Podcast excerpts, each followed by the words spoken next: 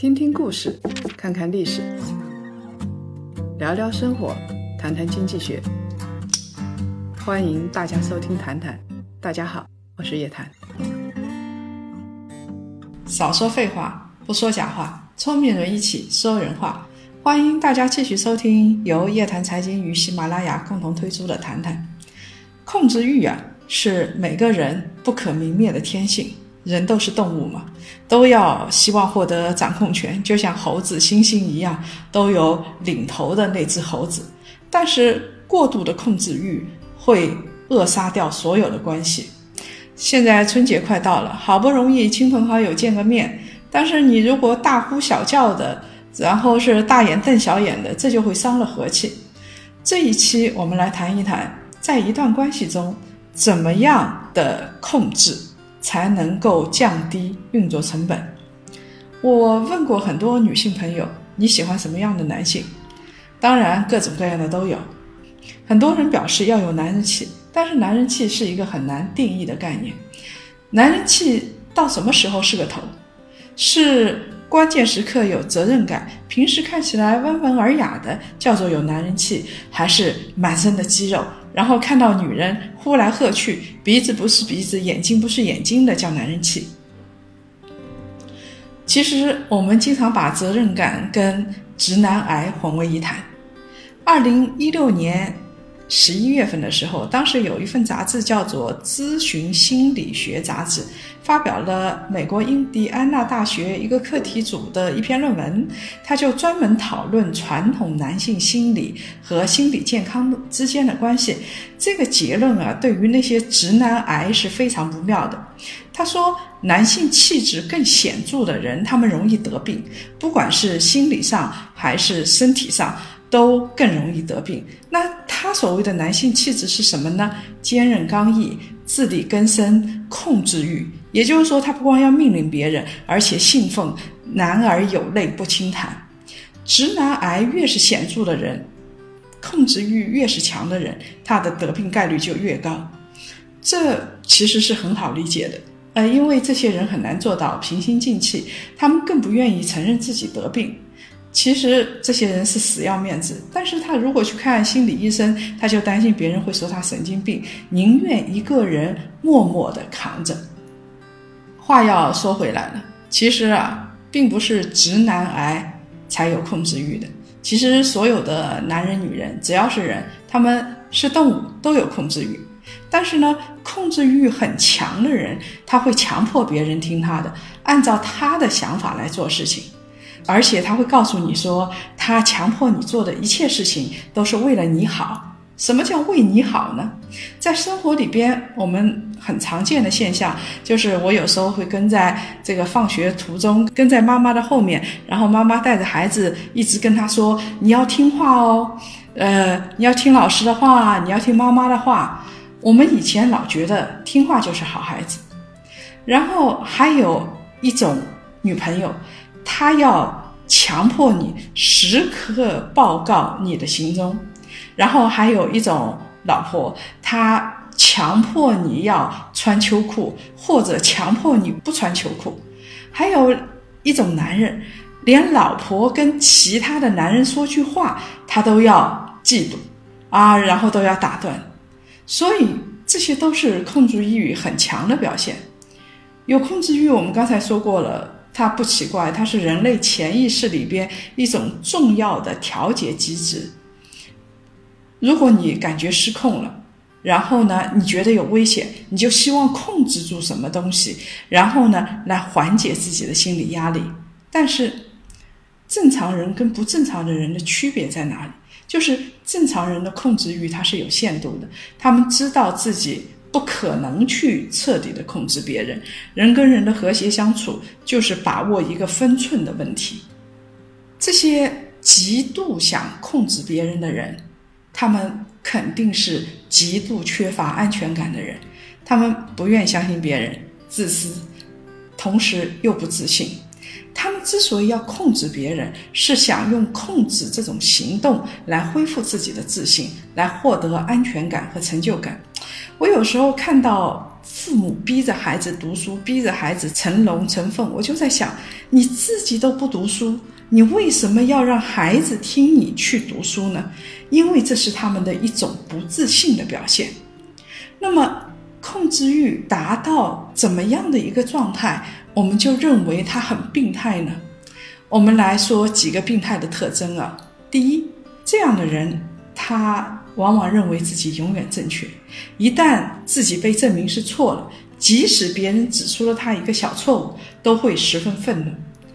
第二点，一切事情要符合自己的意愿，如果别人不按照他想好的方式来行事，甚至别人不按照他的时间节点去做事情，他就会焦虑，然后发怒。第三点很重要的。这些人会伪装，他们常常把自己伪装成人文主义的样子，就是他告诉你他很人性，他表现出的一切，他控制你都是为了你好，他在道德上高高在上来劝勉别人，一旦别人不顺从他，他就会发怒。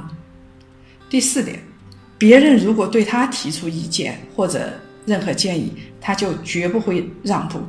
很难跟其他人去达成共识，除非别人同意他的观点，按他的想法做，否则一切合作都没门儿。如果你同时满足了上面的四个条件，恭喜你，你危险了。如果长期的超过临界值的话，这个你的心理就会越来越不健康。很多暴力冲突事件都是从病态的控制欲开始的。喜欢打人的人，他一定有非常强烈的控制欲。Every day is a day in paradise. I choose to view my life. It's not a dream, I can see how the world is alive. It's ever changing. Every season's a brand new style of dress. Every day gets my Sunday best. But many hours I while away, wondering how the hell you are today. Cause as carefree as you came to me, you turned around and became a memory. You know how I know God loves me, cause I'm still standing. I don't miss you cause I'm always thinking about you in my arms. I don't miss you cause I'm always living with you in my heart. 不知道大家有没有看过一本电影啊？啊、呃，叫《消失的爱人》。这本电影呢是病态控制欲的代表作，里边有一个女主角，她擅长心理学，是一个高级心机婊，她有双面性格、双重标准，而且用经济控制别人。这还不可怕，最可怕的，大家记住了，她擅长心理学，所以她自己设计了一套心理学的套路来掌握舆论的导向，然后用舆论来对你进行心理控制。这个有时候有点像洗脑，大部分人就这么被他糊里糊涂的控制住了。他设计了一个案件，是让她的前男朋友陷入了强奸案，然后又设了一个计谋，让丈夫成为杀人凶手。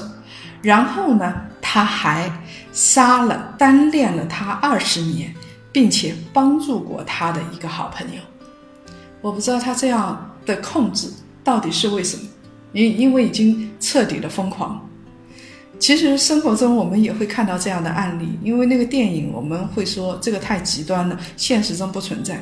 但是我们看一看啊，在二零一六年三月的时候，上海六院有一个护士，她呢跟男朋友快要结婚了，谈婚论嫁了，挺好了。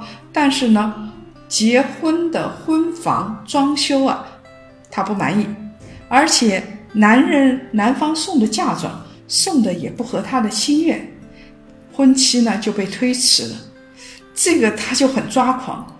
一般人抓狂会不开心，但是呢，他的不开心表现是什么？先是给男朋友吃安眠药，然后吃完之后又给他打的胰岛素，这个男朋友就一命呜呼了。我觉得这是一个很可怕的事情，控制到这种程度，我的天哪！其实控制欲强烈到这种程度，他就是一个神经病。控制欲无法避免，但是理智可以让我们控制自己的情绪，不要越界。我们都应该知道，地球不是按照我们的心愿来运转的，别人也有自己的独立生活空间。父母或者是呃这个丈夫或者妻子，不要总以为我是在为他好呀，我是为他着想呀，替他负责啊，所以呢。我要塑造他，然后让他怎么怎么怎么怎么样？别这么干，这是在摧毁对方的独立人格，双方都很痛苦，这又何必呢？我们再从经济学的角度来看，适当的、符合游戏规则的控制欲，是人类关系中运作成本最低的。比如说啊啊，你跟你老板之间的关系。或者呢，你们夫妻之间的关系，和父母和孩子之间的关系，朋友之间的关系，首先呢，要信任他，要给他留个独立的空间，留一片小天地，让对方好好的在树荫下成长，这样呢，才能达到平衡。只有平衡和轻松，才能让一段关系持久。夫妻关系比较好的是互相信任，而且有事说事，开诚布公，不要吃隔夜醋，不要互相猜疑，双方都有点小控制欲。你想吃鱼，我想吃肉，这个就沟通嘛。今天吃肉，明天吃鱼，这样子呢，反而会成为生活中的小调剂。这种相处方式，它的沟通成本是最低的，而且呢，运作也是最良好的。还有两种模式。一种是信任，一个信任对方，另外一个呢不信任对方，一个控制欲很强，另外一个呢默默忍受。我们也看到过这样的，丈夫在那儿说说说说，或者是妻子在那儿，或者丈夫就是一妻管严，然后忍受。一方有控制欲，另一方心理上不独立，边上的人看着就气炸了肺。最近闹得沸沸扬扬的陈思诚出轨门，佟丽娅的爸爸。他的微博第一时间是这么说的：“练就一颗忍耐、豁达、睿智的心，幸福才会来。”结果下面被气炸的网友把他骂出了十八条街。你女儿要财有财，要貌有貌，你这样委屈女儿，到底是为什么？其实无外乎就是说，男人是天，女人是地。女人即便现在你独立了，其实也不需要独立，不独立不是你的一个好品格，你就依赖男人就行了。所以呢，在两个人结婚的时候，童爸爸是这么说的：“我把女儿交给老陈家，希望你到了陈家之后，多干一些活，给老陈做做饭，伺候伺候他。”当一个女儿看到自己父母几十年控制和被控制的相处模式，忍耐就会成为常态，不管她自己的。事业有多高，她都会认为那样的模式才是一个正常的模式。如果她的结婚对象刚好是一个疯狂自恋的人、有控制欲的人，那就一发而不可收拾了。但是要记住，兔子急了也会咬人的。吃亏的这一方啊，他的情绪承受能力是有极限，到了兔子咬人的时候就崩了，这段关系就决裂了。如果说两个人互相都不信任，那这段关系的运作成本就很高了。女的作，男的闹，互相猜疑，都想控制对方，这种互相折磨的家庭还维持个什么劲？当然了，还有一种奇葩家庭，就是各玩各的，谁也不管。有一种情况是，控制欲很强的人可以跟别人相处的很好的。如果呢，一方。有很强的控制欲，另外一方呢，事事都听，而且乐在其中，估计呢就有斯德哥尔摩综合症。这种关系也是一种平衡，反正两个心理不健康的神经病的人刚好配对在一起啊，但这种概率是很小的。找到适合自己性格和价值观的人，给对方留点空间，不要以为对方好的。道德名义肆意的去干涉对方，这不光是为了对方着想，也是为了你自己着想。你要知道，你这样去干预，自己很容易得病，付出的成本是很高的。这期节目就到这儿，别忘了互动，搜索微信号英文的夜谈 Family 一，加入我们夜谈财经的大大家庭。我们呢已经举办过活动了，二零一七年我们还会举办很多的活动，欢迎成为我们粉丝群中的干部，跟我们一起共事，跟我们一起聊天。上期话题评论被选中的朋友，请告诉我们您的联系方式，我们会按老规矩寄出一份小礼物，来分享上一期听众朋友的留言和评论。有一个朋友叫 T O T 小王子，他说啊，人和动物有区别，就在于人可以控制自己的欲望。互联网给我们带来了很多便利，我们沉溺于其中。但是呢，如果你想用互联网填充空虚的精神世界的话，你只会越来越空虚。我们在人生的这条修行路上，需要修炼的还有太多太多。另外一位朋友叫刘胜，他说啊，马克思爷爷曾经说过，当普遍交换成为每个人的生存条件，人的关系就成了物的关系，就物化，反正就是物欲主义吧。所以呢，在他所预言的那个时代，撩妹撩汉的实质并不在于撩，而是占有。其实说白了就是一种占有，对对方身体。心灵或者钱财的占有，只是说我们现在用了一种新的手段而已。这是现代人的悲哀。如果各位想了解更多财经经济类资讯，请搜索拼音谈财经，关注公众号夜谈财经。最后呢，祝大家新年快乐，万事大吉！下周五晚上五点同一时间，老地方老时间，我们不见不散。